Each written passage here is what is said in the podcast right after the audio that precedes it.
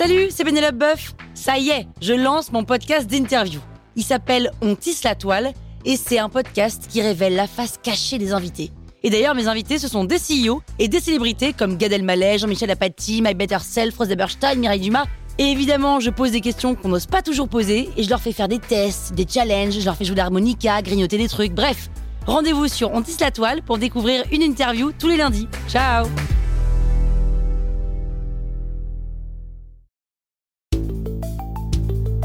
Vous êtes entrepreneur Vous voulez donner une trajectoire optimale à votre startup C'est parti, on attaque le 19e élément.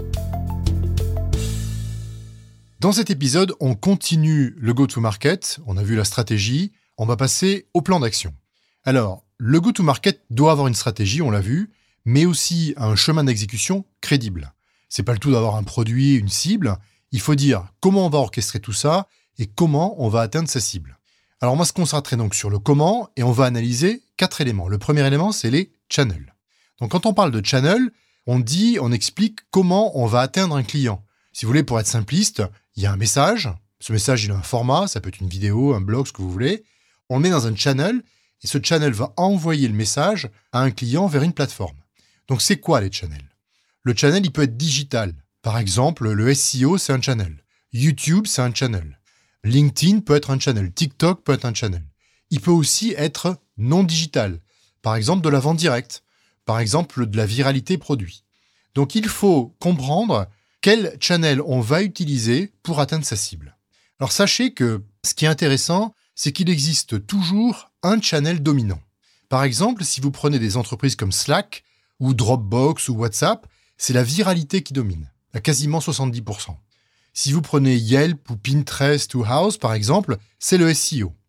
Donc en fait, chaque entreprise, projet, va avoir un channel dominant, il faut le trouver. On y reviendra dans les prochains épisodes. Maintenant, deuxième chose, on va essayer d'identifier qui sont ces premiers utilisateurs possibles.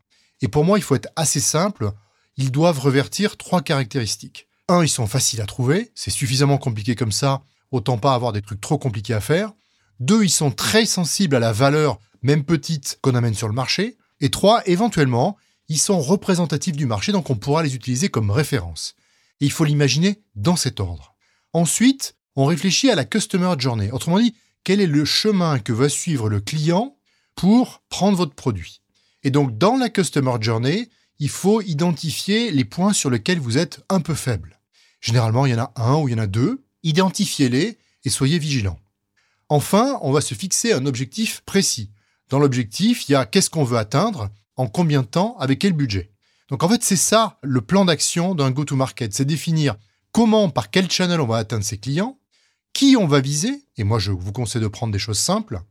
Dans la Customer Journey, être lucide sur les points un peu pas si bons que ça pour euh, être vigilant, et puis le faire dans un contexte précis, avec un objectif, avec un timing, avec un budget. Allez, à bientôt, ciao